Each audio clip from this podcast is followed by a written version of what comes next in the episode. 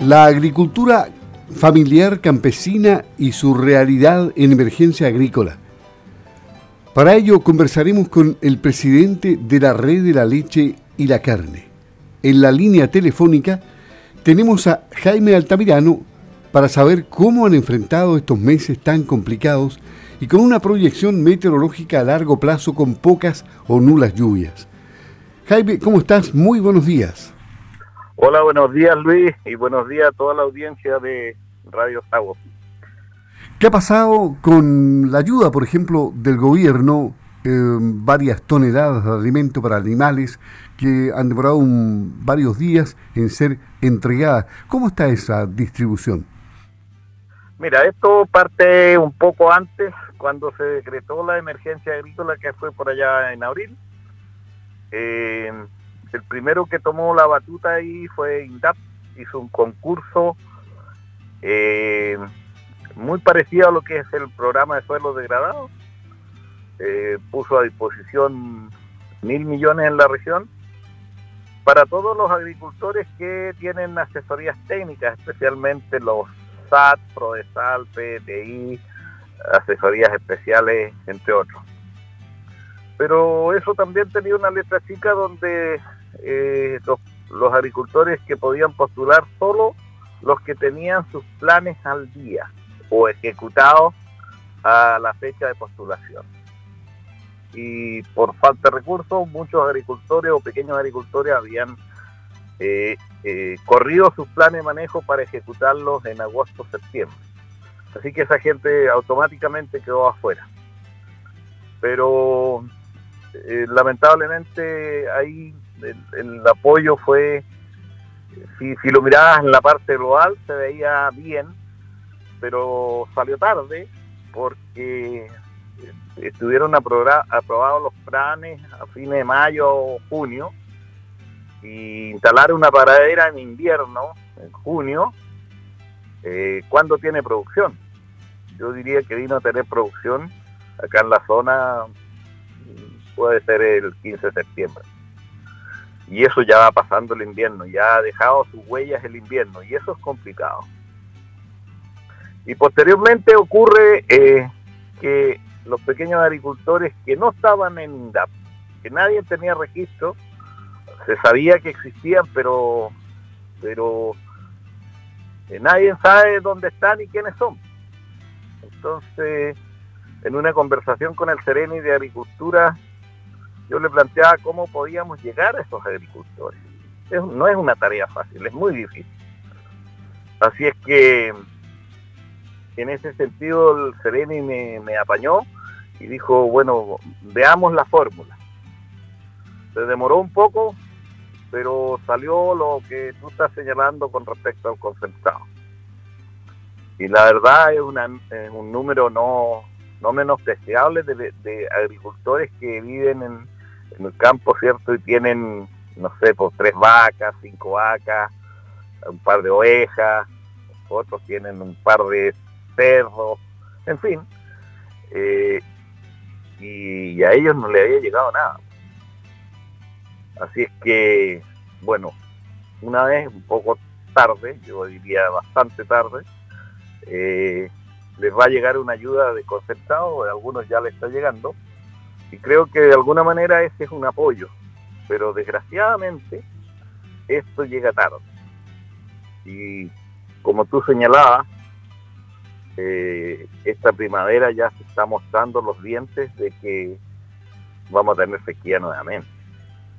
Y esto de verdad vino para quedarse. Sabemos que es así, pero yo creo que el esfuerzo que está haciendo el Estado es pequeño, eh, no tenemos que perder de vista algo muy importante, que nosotros somos los que producimos alimento para la población.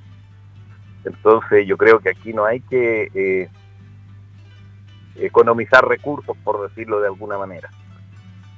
Porque si nosotros alimentamos bien a nuestra población y pegamos buenos productos, eh, eso va a incidir directamente en salud, en la educación, y algo, cosas que no se ven, pero es así, porque si estamos bien alimentados, creo que las enfermedades nos van a atacar un poco menos. Y si los alimentamos con productos de calidad, eh, mucho mejor que es lo que nosotros estamos produciendo. ¿Y esto se lo han hecho saber ustedes una o varias veces al Ministerio de Agricultura? Eh, sí, no solo a este ministerio, sino que, o sea, no me refiero a esta administración, a varias administraciones de que a nosotros nos hacen políticas muy cortas, cuatro años, los que duran los gobiernos, pero los gobiernos pasan y nosotros seguimos produciendo. Y yo creo que aquí es donde hay que hacer una política en el largo plazo, una política eh, que dure años y que el país sepa qué vamos a hacer de aquí a 30 años. No que cada cuatro años estemos cambiando, estemos direccionando. Yo no digo que sea fija, pero, pero que haya una línea conductora donde nosotros digamos acá tenemos que apuntar. Y eso no existe. Y ahora, con los planes de riego, ¿cómo vamos? Por ejemplo, porque acá ya derechamente se necesita regar. Efectivamente, pues, yo creo que el INDAP, por ejemplo, la Comisión Nacional de Riego, están haciendo un esfuerzo grande, no podemos desconocer eso, pero es insuficiente hoy día todavía. Entonces hay sectores, especialmente el sector costa, que todos sabemos que es el más complicado con el tema hídrico. Eh, yo creo que ahí tenemos mucho, hay mucho trabajo que hacer y yo creo que ahí es donde hay que hincar el diente para que esos suelos que son productivos eh, sigan siendo productivos y de mejor forma, porque hoy día sin agua no saco nada de tener tierra. ¿Cuál sería el anuncio que le gustaría escuchar a usted de este gobierno o del gobierno que venga? El anuncio, política a largo plazo en la agricultura. No solo en la agricultura familiar campesina, aquí en la agricultura en, general. Así que yo creo que no, no, no, no a nosotros nomás tienen que, que apoyarlo en eso. Ahora, de verdad que a lo mejor necesitamos una batería más fuerte, más, más, más al pie nuestro que este el Estado, con instrumentos eh, tal vez discutidos con nosotros, porque nosotros la experiencia que tenemos, 30, 40 y 50 años algunos trabajando en la tierra, yo creo que alguna experiencia tienen como para aportar y, poder sacar políticas eh, en largo, a largo plazo y, que sean mucho más efectivas. Yo creo que eh, se, puede, se está perdiendo un, capital humano importante ahí en, no trabajar con, los, agricultores en general por la experiencia que tienen. Así es que yo creo que esa es una recomendación a este gobierno, al que venga y al... Ojalá armáramos una política en el largo plazo. Pero para eso hay que jugárselas, para eso hay que, hay que quebrar huevos, si no vamos a quedar en lo mismo. ¿Y cómo está la tecnología en el pequeño productor? ¿Ha llegado la tecnología? Yo diría que en eso tenemos distancias con los empresarios agrícolas, pero ha ido llegando. Yo creo que eso también hay que acelerarlo porque hoy día eh, esto es muy dinámico y es muy rápido.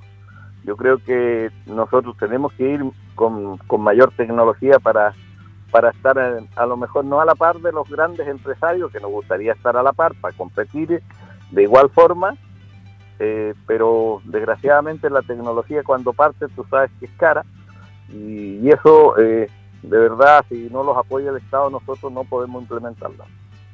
En definitiva, ¿me decías algo más? Eh, sí, pero vamos, hemos ido avanzando, pero tiene que ser acelerarse un poco más. Ok, cerrando esta conversación con eh, Jaime Altamirano, el presidente de la Red de la Leche y la Carne, ¿cuál es la proyección que ustedes hacen para los siguientes meses, tomando en cuenta que esta sequía se está prolongando indefinidamente con cambio climático incluido y, vienen meses muy difíciles a lo mejor? Bueno, eh, en, el corto plazo lo que estamos tratando de hacer es eh, conservar alimentos para, para enfrentar mejor lo que viene de sequía y más encima lo que eh, eh para pasar un, invierno tranquilo con nuestro ganado, con nuestras producciones. Así es que yo creo que ese, es lo, primero que estamos tratando de hacer, pero para eso, todo eso se necesitan recursos y bueno, este año hemos tenido un poco de suerte que nuestro la leche ha estado con un precio decente, eh, la carne también, pero los insumos se han ido a las nubes. Entonces, por un lado recibimos, pero por el otro entregamos. Pero el otro día hacíamos un análisis que, bueno, años anteriores eh, pagábamos un, disparate, por, por ejemplo, por los insumos agrícolas, especialmente el fertilizante, el nitrógeno especialmente, que está muy caro.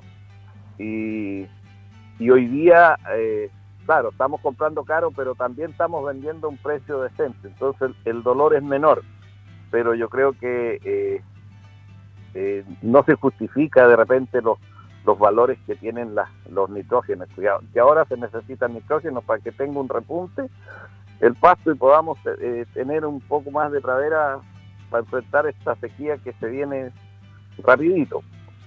Jaime Altamirano, presidente de la Red de la Leche y la Carne en Campo al Día. Que estén muy bien, eh, eh, Jaime.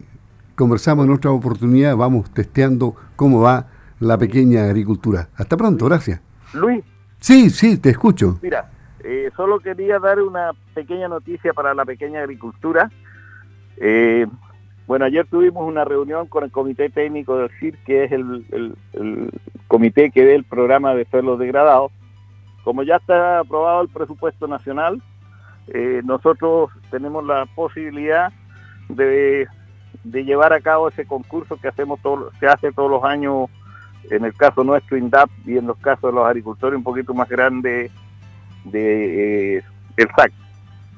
Y supuestamente hoy día va a salir publicado las postulaciones a ese concurso de los usuarios de INDAP, eh, donde estaría dentro de los días ya se podría, de un par de días más se podría comenzar a postular hasta el 15 de diciembre para eh, después tener los resultados y poder ejecutar los programas en marzo del, del próximo año.